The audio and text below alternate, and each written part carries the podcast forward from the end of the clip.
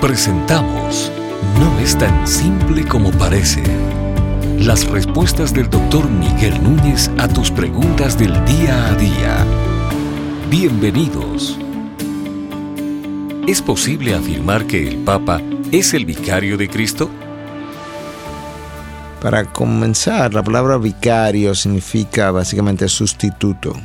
Obviamente ni el Papa ni ningún otro es el sustituto de Cristo aquí en la tierra, porque primero no hay enseñanza en la Biblia que designe a ningún hombre como el sustituto del Señor. Si hay alguien que va a venir a sustituir a Cristo, que tampoco debiéramos usar esa expresión, pero vamos, vamos a pensarla por un momento.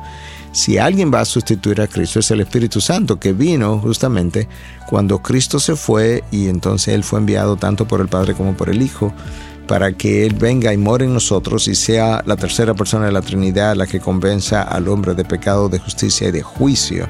Entonces tendríamos que hablar de Dios mismo, otro miembro de la Trinidad, y ese otro miembro sería el Espíritu Santo. Lamentablemente hay que irse a la historia para ver la pugna que se originó, pugnas políticas, entre lo que sería como el obispo de Roma y los obispos de otras ciudades. Entonces, desde muy temprano, como que el obispo de Roma comenzó a tener más poder político que obispo en otras ciudades, como sería, por ejemplo, la ciudad de Constantinopla, la ciudad de Alejandría. Y entonces en un momento dado, pues el obispo de Roma se proclama que él es el sustituto, el seguidor, el heredero, si tú quieres, de Cristo y que eso estaba basado en el hecho de que en Cesarea de Filipo Cristo le preguntó a Pedro quiénes dicen los hombres que yo soy. Pedro respondió, tú eres el Cristo, el Hijo del Dios viviente. Y en esa conversación Cristo le dice, y tú eres Pedro y sobre esta roca edificaré mi iglesia.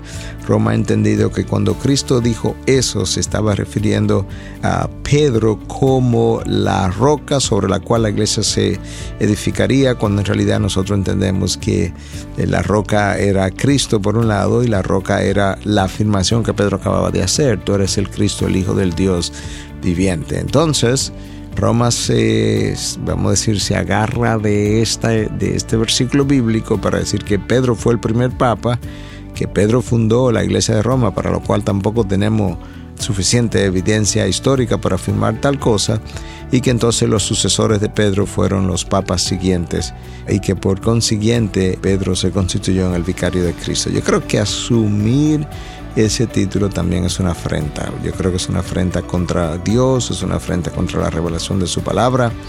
Y realmente, si la Iglesia Católica quisiera considerar al Papa como su máximo líder, bueno, podríamos entenderlo. Simplemente porque un grupo de iglesias puede considerar a cualquiera como su máximo líder, como una nación considera a un presidente como su máximo líder. Pero llamarle a Pedro y luego por consiguiente al Papa de turno, el vicario de Cristo, yo creo que es un, es un pecado lamentablemente. Y, y, más aún, en un momento dado, en un momento oscuro de la historia de la Iglesia de Roma, allá por los años de 1400, hubo tres papas al mismo tiempo, tres papas en tres lugares diferentes. Entonces, ¿quién era el vicario de Cristo cuando los tres papas estaban eh, liderando? ¿Y cuál de ellos era el que tenía infalibilidad? Porque ellos se contradecían entre sí. Finalmente, la cisma o la división finalmente se resolvió nombrando un cuarto papa y que no fuera ninguno de los tres el que finalmente se iba a quedar en esa posición. Entonces tú puedes ver de nuevo que aún en la historia misma ah, nosotros pudiéramos ver contradicción para afirmar algo como esto. Una vez más, y sobre todo en estos 500 años de la Reforma Protestante que estamos celebrando este año, sola escritura sigue siendo el grito de batalla. Lo que no está en la palabra no lo podemos afirmar como revelación de Dios.